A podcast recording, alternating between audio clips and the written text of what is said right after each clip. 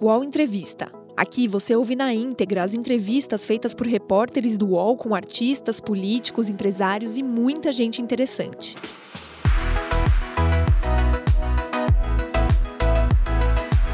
Olá, tudo bem? Eu sou Maurício Sticer e é um prazer estar aqui no estúdio do UOL recebendo o muito talentoso produtor, roteirista e ator Bruno Mazeu. Obrigado pela tua presença Pô, aqui, Bruno. Prazer meu. Bruno, a gente convidou ele para vir aqui porque ele está é, um trabalho dele está no ar que eu considero excepcional no momento, que é a série Filhos da Pátria, já a segunda temporada, indo ao ar toda terça-feira na Globo, e é sobre isso que a gente vai começar essa entrevista. Eu queria que você fazer uma pergunta genérica para começar, dando a chance de você explicar um pouco o que é Filhos da Pátria. Pois é, o Filhos da Pátria, ele quando surgiu na primeira temporada, ele se passava em 1822. Ele começava em 8 de setembro de 1822, é, o primeiro dia do Brasil como um país independente. E a ideia era justamente a gente falar sobre a nossa essência. Então, a partir do momento que viramos brasileiros mesmo, é, por que, que a gente chegou a, a, a um país nessa situação? Né? Era tentar falar um pouco da gente. Eu já gostava muito de história, lia muito, sempre li muito. É, e queria usar a história de alguma maneira. O, como a gente chegou a ser o que a gente é, um, no, sobretudo muito os nossos defeitos. Né? Exatamente, o, je, o jeitinho, né? né? aquela coisa toda, certo conformismo. E, e aí a gente fez uma primeira temporada falando disso, do nascimento disso. Foi 2017. Foi, não Foi lá 2017. E é. aí depois a gente levou, pra você ver, dois anos, que aí teve todo um novo trabalho de pesquisa, porque veio essa sacada, assim, que eu acho um dos diferenciais do projeto, que a gente transportar aquela mesma família, né? Os mesmos personagens. Os mesmos personagens, é. exatamente. Agora nos anos 30, quer dizer, quase 100 anos depois. A série começa no dia da Revolução de 1930. No dia que Getúlio chega no catete. E de quem foi essa ideia de fazer essa transposição, esse teletransporte de 1822 para... Olha, a, a, ideia de, de transportar no tempo surgiu de um papo meu com a Nanda, né? É... Bom, precisamos só fazer um parênteses, que o elenco, caso alguém aqui ainda não tenha visto Filhos da Pátria, é Fernanda Torres, Alexandre Nero, Matheus Nastergal, é, Johnny Massaro, Johnny Massaro Jéssica Ellen, que é Lara espetacular. É um grandíssimo elenco. Time muito bom, né? Muito, muito Então, legal. quando você fala Nanda, tá falando da Fernanda Torres, que simplesmente É. rouba a cena. É a maior de todas. É genial, né? E, e aí foi nisso, num papo desse, a gente não. E agora, será que continua essa história e tal? E aí surgiu essa ideia e, e eu resolvi levar adiante porque é um diferencial. Eu, pelo menos, nunca tinha visto isso em nenhum lugar, assim, sabe? Uma mesma his- história, o É, mesmo na mundo. verdade, quando muda a época, né, a gente eh, muda muito, assim, a gente quis pular, inclusive, a República, porque como a gente não fala da história em si, né, a gente fala da história de uma galera que viveu naquele tempo daquela história, né? A gente não interfere na história, a gente não vê o Getúlio, não viu o Dom Pedro. A gente fala deles, eles existem, mas é sobre aquela família ordinária. Quer dizer, poderia ter ido de 1822 para 1889. Poderia, teoricamente, seria o caminho natural, né? Mas aí não mudava tanto na questão dos costumes. Entendi. Sabe? Era, não ia ter tanto uma mudança tão Não ia ter, e aí para 1930 já é uma industrialização chegando. É, esse, o terceiro episódio é justamente a chegada do rádio, é um dos meus episódios preferidos, é, que já está no Globoplay. Ah, É, está tá sempre, entra entrando uma semana uma- antes, é. O que, que tem de. é, quer dizer, você- o que eu percebi vendo os dois primeiros episódios assim, são- é conservada, digamos, a essência dos personagens, né? Sim. E, mas tem mudanças também, né? Pois é, isso foi um grande desafio para nós autores, para gente lá na, na sala de redação, que era assim, a gente estava ao mesmo tempo continuando uma história, porque falava de personagens já apresentados e que tinham evoluído durante a primeira temporada até o último episódio, mas ao mesmo tempo numa outra situação. Então é, é, é, é um híbrido aí, quer dizer, uma mistura, na verdade, que fica entre é, a gente continua eles do jeito que eles acabaram? Ou a gente volta à essência deles? Então... Caso, o Geraldo Bulhosa, que é o Alexandre Nero, ele começa a primeira temporada, é um cara super medroso Isso. e que vai sendo seduzido e vira um, um burocrata tão corrupto quanto é, os outros poder, e tal. Muda a. E realmente surpreende que começa a segunda temporada, ele de novo está medroso, novo, morrendo de medo de tudo. Exatamente, eu posso garantir que o final dele vai surpreender. Então teve essa, um pouco funcionou essa ideia de. É, a gente, a gente é como se estivesse recomeçando. É, recomeçando pero no mútil, né? Entendi. E, e assim, outras questões também, tipo o Johnny Massaro e a Lara, que são é o núcleo jovem, vamos dizer assim, eles estão dois anos mais velhos. Né? Então, é, os personagens têm que evoluir na idade junto com os atores, ah, né? Então foi um desafio muito legal, assim, eu fiquei muito feliz. Eu sou muito satisfeito com o resultado, assim. Cada e... vez que eu saio da ilha de edição, estou indo agora para o Rio editar o oitavo e saio sempre muito orgulhoso. Ah, tem motivo. São quantos episódios? São dez. dez.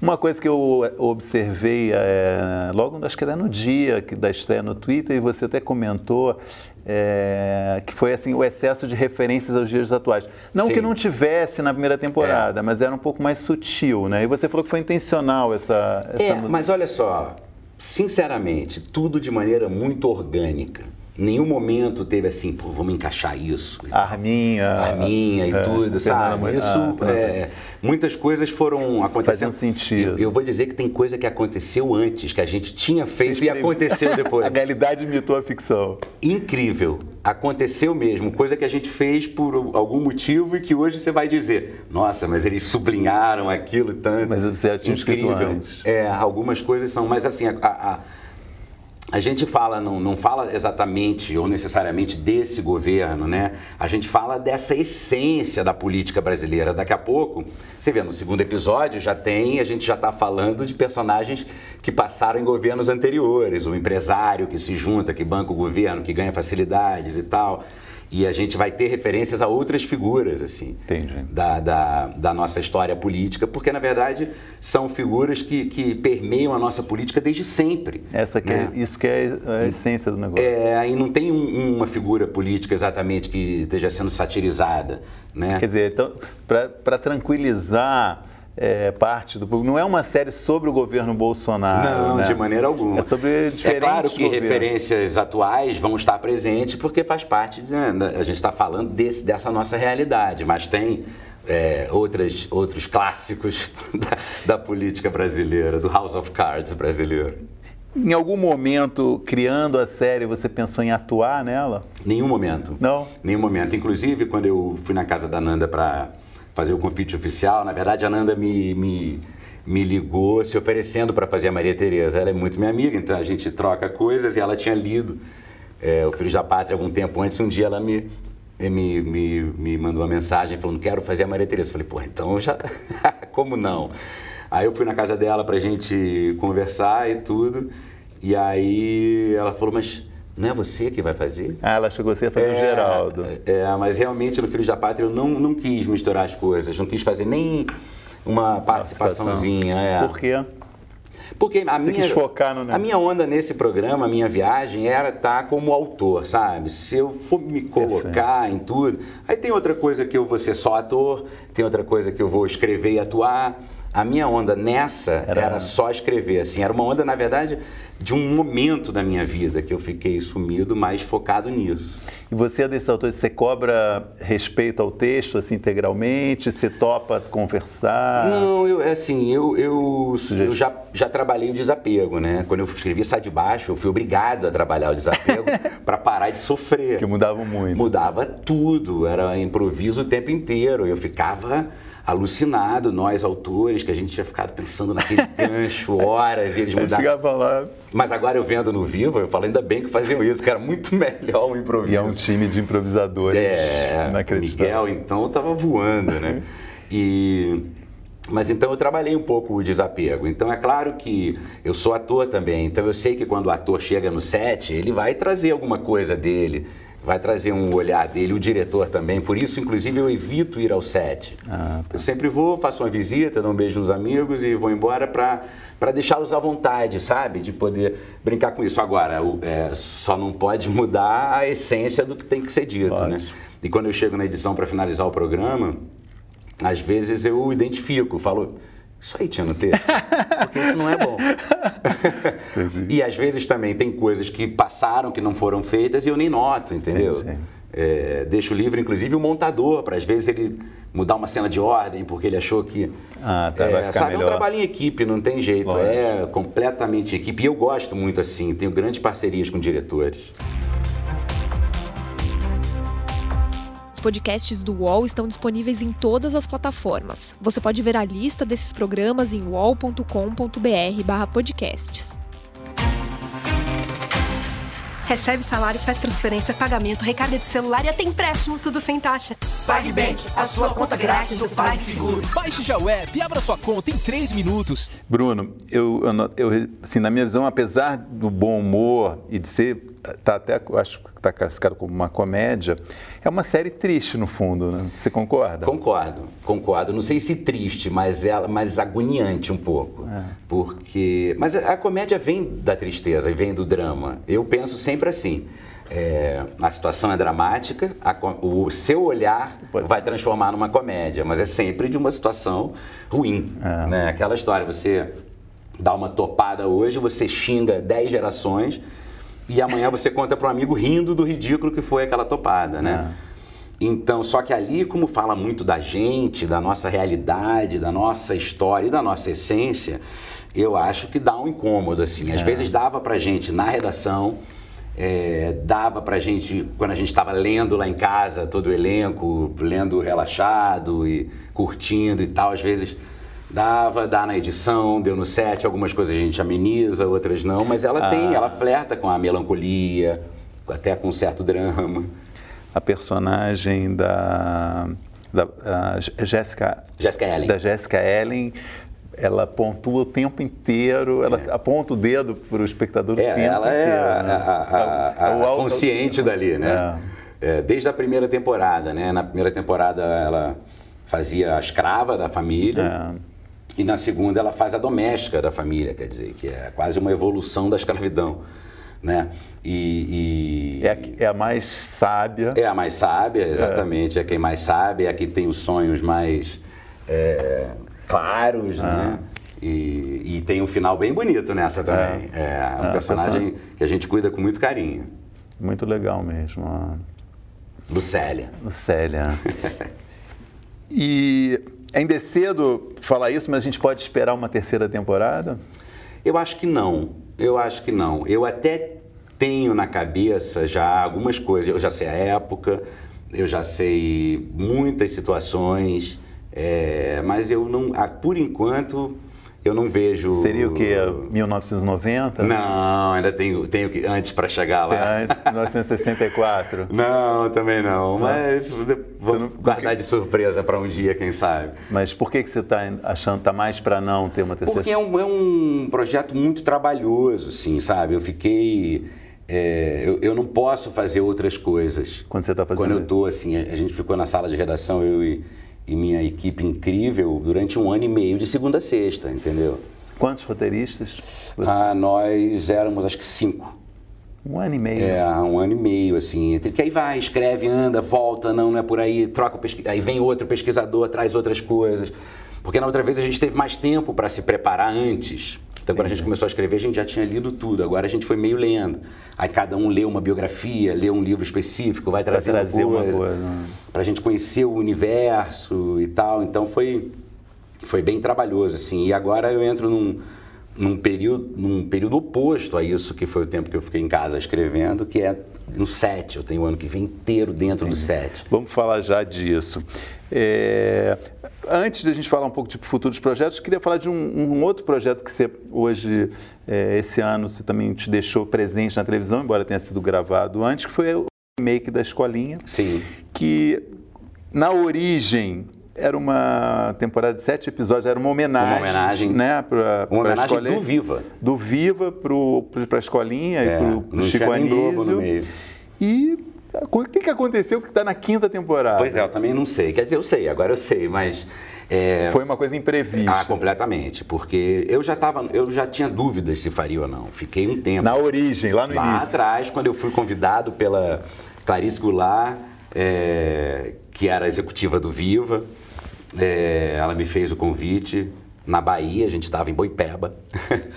E eu, na hora, falei, não, De jeito menor nenhum. possibilidade. menor, Por quê? Porque era seu pai para fazer. Era recente a morte do meu pai, é, era uma coisa que eu não sabia se eu queria mexer, fiquei com medo da reação, mesmo, lógico, sabe? Fiquei lógico. com medo Vamos de falar ser assim, uma- pô, o cara também fazer de um um- oportunismo, de alguma coisa, em tempos violentos. Aí questionei, tô afim de passar por isso e tal. Mas aí conversando com amigos e tudo, eu topei. E aí, é, quando terminou a primeira temporada que ela foi ao ar, a, a reação assim foi muito surpreendente, sabe? a onda de amor. De amor, de afeto, É, de afeto. sabe? Foi- foi uma impressionante corrente de afeto que veio assim, que eu, a gente não esperava, nenhum de nós, assim. E todo mundo tinha feito com o maior respeito, sabe? Ninguém fez de deboche, todo mundo fez seguindo o texto certinho, com o maior respeito com aquilo tudo. E de repente a gente foi atropelado por uma onda de afeto e aí não tinha como, sabe? E aí foi indo, né? e aí na, a penúltima eu já achei que era a última. Entendi. A penúltima para seguir eu Foi tinha a quarta colocado. temporada. Que foi a quarta, É. eu, a- eu acho que. É, É, essa foi a quinta. É. Então, nessa eu já, eu já tinha colocado uma, uma certa condição que era de trazer o Márcios para cuidar do texto, sabe? Porque. Márcios Melling. Márcios Melling, É. porque o Péricles Barros, que era o redator final nas primeiras, tinha saído para fazer novela e tal. E o Márcio é um cara que eu confio muito, é muito meu amigo, e eu sabia que ele ia, é, com a equipe dele, que é incrível, achar um jeito de, mesmo dentro daquele formato, dar uma renovada de alguma maneira. E aí eu acho que, em termos de, de, de resultado, eu acho que talvez tenha sido a melhor temporada. A de 2018. Essa agora, Ah, quinta. 2019, é. É. Essa que foi a primeira que ele fez. E aí, enfim, Então tem perspectiva de continuar. talvez. Que legal. Pô, boa. Isso, isso já ó, não vai ter, segundo o Bruno, mas também não estou acreditando muito. Não vai ter Filhos da Pátria 3, mas é- a chance de ter escolinha 6 é, porque É. é e possível. aí, assim, depois da escolinha eu comecei a ser chamado de um filho do Chico Anísio, né? Que você não era antes. Não, não era. Nunca tinha sido. Nunca tinha sido. Pelo menos isso já foi depois de velho, eu não tive que levar tanto para análise. Pesa, você não te É, incomoda. não, é, não, não me incomoda, mas é, como eu já tinha feito tanta, Tanta- coisa, sabe? Mas é incrível, porque realmente. Mas isso muda, viu? Já tive muito de onde eu ia, o cara falar, "Ah, pô, que cilada, hein? Já teve a fase de falar, e aí, comeu? Sabe? Agora é, Agora é o filho do Anísio. Chico Anísio. É. É, mas é, tem um lado que é muito homenagem dizer Claro, isso. né? completamente, Muito- muito completamente, legal. Mas eu nossa. entendo que você tem que, tem que discutir isso no, no divã também. É, né? totalmente. Sei que a pergunta é difícil, mas você tem um tipo preferido na escolinha que você gosta mais? Ah, cara, eu vou dizer os que eu mais rio ali na hora. É, Lucinho, que é pessoa Faz mais o- engraçada que eu conheço. Faz o papel que era do pai Que, também. que era, então ele faz brilhantemente. Lúcio Mauro Filho. E também é muito a relação ali nossa, que é, é. muito íntima, então ele me pega de surpresa muito e tal. A Dinê, que é outro que me surpreende muito, que, Rolando Leal. que começou respeitando o texto, agora já, já muda tudo. Só vem me dizer a deixa, ó, vou falar tal coisa quando acabar, para eu saber que horas eu posso falar. Mas eu gosto de vários, eu adoro Dani Calabresa, é, adoro Evandro, sabe? Agora eu acho que o Matheus Solano, acho que o Érico Braz entrou muito bem. Enfim, eu acho, eu, eu acho que Caramba, todos ali fazem é. isso muito bem. Todos ali são homenagens. Não, é, e esse sucesso realmente é a prova que se encontrou uma, uma forma, um jeito de fazer isso muito legal, né? é, Porque é a chance realmente de falar, de, de as pessoas falarem, bom, e daí, né? E, Verdade. Né, eu acho que ter isso teve, teve E tem uma coisa muito legal, assim, que a escolinha ela foi é, um programa que passou por muitas gerações, né? Então, é, tem muita gente que fala, é, é, eu via com meu pai falecido e agora tô- meu filho vê comigo, sim. sabe? Um programa que meio que pega é, é- é um target bem aberto, né? Então ele pode fazer isso nas famílias e as pessoas falam muito isso. Isso é legal Isso é mesmo. bem bonito, eu acho. Bruno, você está você tá já na estrada há uns 20 anos fazendo. Ah, por aí, Televisão. talvez até mais. Tá? Tudo na minha vida é há mais de 20 anos. Você Não tem começou muito criança, seja- né? tem Mas enfim, seja co- menos de 20 criando, pelo menos está há uns 20 anos. Você acha que hoje é mais difícil fazer humor do que há 20 anos? E se, por quê? O que, que mudou? Não, eu não acho que seja mais difícil ou mais fácil. Tem coisas que são mais difíceis, projetos que são mais difíceis, ou momentos em que você leva com mais dificuldade, mas eu não faço relação com épocas. Não, essa coisa do politicamente correto, você acha que isso não é um- uma questão? Não, para mim não. Eu acho que o humor, ele, ele, ele é uma coisa que fala da sociedade, ele é atual sempre e tal. Então, é natural que ele tenha que evoluir junto com a sociedade, sabe? Então, essa questão do politicamente correto mesmo é um termo que às vezes varia, né? Ele é so- sobre uma coisa, há 10 anos atrás era diferente do que é hoje. Né? Então, é difícil às vezes rotular o que, que é, mas eu acho que tem situações que não cabem mais no nosso cotidiano, consequentemente, não cabem na nossa dramaturgia. Né? A não ser que você esteja fazendo uma crítica àquilo, como é muito Filhos da Pátria, né? que tem personagens fascistas. Mas. Você acha que eu entendi? Entendeu? Então, para mim, não é uma questão. Eu acho que, Legal. assim, a- essa coisa apoiada em. em- Você via na escolinha, a gente tirou a- a- a- o personagem da Ellen Rocha apagar o quadro, por exemplo. Que era, Tiraram. Tiramos, que era uma coisa que a mim incomodava desde a segunda temporada, que eu pedia, gente, isso não tem mais Isso é a ver, velho. isso é velho, isso é de uma outra sociedade, sabe? E agora o Márcio concordou comigo e a gente, o personagem continua, mas... Desde quando que ela não está... Nessa temporada. Nessa ela parou nessa temporada. Nessa ela parou. Ah, é, e, e interessante. tá tudo certo, o personagem tá lá, a Ellen manda super bem. E, mas, mas, enfim, isso é uma coisa que. Interessante. Sabe?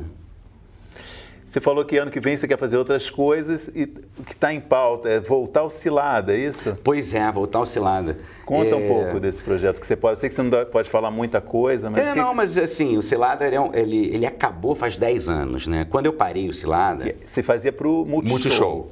Multishow. Fiz uma pequena temporada no Fantástico. Globo. fez. Ah, não, foi fantástico. No Fantástico a gente fez assim oito curtinhos. Mas assim, ele, ele saiu muito no auge dele, sabe? E, e- e eu, decidi parar porque eu estava já realmente esgotado. Eram é, 53 episódios temáticos, né? Quando é temático, você fica mais fechado. Eu achei que não tinha mais tema. E por uma questão criativa, eu achei que era hora de parar. Mas eu sempre ouvi muito das pessoas em rede social, rua, e, e do Casé, meu, meu sócio, produtor do programa. Oh, tem que fazer, tem que fazer. E aí agora pintou essa possibilidade do Globoplay. Fazer para a Globoplay. Fazer para o Globoplay, o que me interessou muito também, porque de alguma maneira remete ao início do Cilada, quando a gente foi o primeiro programa de dramaturgia do Cabo Brasileiro, né? Era uma época em que não se fazia dramaturgia. A gente pegou aquele orçamento micro, fez quase um teatro filmado e, e bancou aquilo ali. E no Globoplay, de alguma maneira, é também uma coisa que está chegando, Os sabe? orçamentos são menores também. É, Mas tem mais assim, liberdade, não? Em termos de conteúdo? a não? liberdade sempre, é, eu sempre tive liberdade total, assim, já, já escrevi 16 episódios e ninguém falou nada até agora. Dessa nova, já Dessa nova novo. leva. Ah. Mas assim, é, 10 anos depois já surgiram novos assuntos. Quando a gente acabou, não existia iPhone, não existia tablet, não existia Facebook. Na última temporada a gente fala de Orkut, sabe? O Twitter. celular era de... Era de a, a, a sociedade mudou muito. Né? Então, Tem muito assunto. surgiram novos assuntos, 10 anos depois, então... Já está gravando? Não, não, a gente só Tá grava escrevendo. no segundo semestre do ano que vem, eu estou escrevendo. E eu li que, não sei se ainda também é para o ano que vem, se um projeto envolvendo a adaptação do romance Fim, da Sim. Fernanda Torres. O que, que é esse projeto? É um projeto da Nanda, com o Andrucha. E Uma série? Uma série baseada no, no, No livro. no livro dela, que é maravilhoso. Muito bom, né? Muito bom. A Nanda escreve muito bem. É, é o primeiro livro dela. Foi o primeiro né? livro É. de romance, né? é. E, e aí eles vão adaptar. Aqueles e- amigos, todos meio cafajestes. né? Já no fim da vida, É. né? E, e aí eu- eles me fizeram um convite, o Andrucha, e eu fiquei muito afim. Então vou estar lá fazendo um dos Você vai ser um dos personagens. É. Ah, tá. E é um trabalho muito desafiador, porque são várias idades e tudo. Mas acho que não posso falar mais. Eu não sei até onde Tá. eles me deixam. também é eu não sei nem se eu já podia estar falando. Não, mas já não, isso já, já, já, saiu, saiu é. alguma coisa. Isso é também para o ano que vem. É pro ano que vem. Tá. E tem mais alguma coisa? Não. E tem um filme que, que eu devo rodar no, no, no fim do ano. De, é, no ano 2020. No fim de 2020. O fim de 2020 é um ano de sete. Eu rodo Cilada, rodo Fim, rodo Filme, tudo para 2021. Ah. E, e aí é um filme, um roteiro meu com Lusa Silvestre, que já é um parceiro de várias, vários carnavais, com direção do Homero Oliveto, chamado Quase Eu. Quase Eu. A gente está finalizando o roteiro e tudo. E, uma e história é, original. Uma história original e fala dessa coisa da. Tem a ver com a internet, com a vida é, virtual e a vida real, onde isso se mistura, sabe? Eu Você acho... vai atuar também? Eu vou atuar.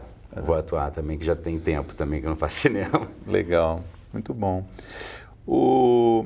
Então, provavelmente não vai ter. Eu ia te fazer uma pergunta, você pode responder ela teoricamente, que eu ia perguntar assim, o, sobre o Bruno, ator de novela. Quer dizer, você não, não, não. vai ter espaço, espaço para um ator de novela. Mas, não, mas você gosta de fazer novela? Eu lembro, os últimos papéis que eu lembro que você fez foi o Rui, na Regra do, jogo, do jogo, e o Tom em Cheio de Charme. Isso. Que foi um sucesso. Antes eu tinha feito só uma que era Beleza Pura, ah. que era o Zé Henrique. É, novela da Andréa Maltaroli, ah. que infelizmente nos deixou cedo. Ah. Mas. E, e, foi a que eu mais gostei de fazer, beleza pura. É. Foi a que eu mais gostei de fazer, assim.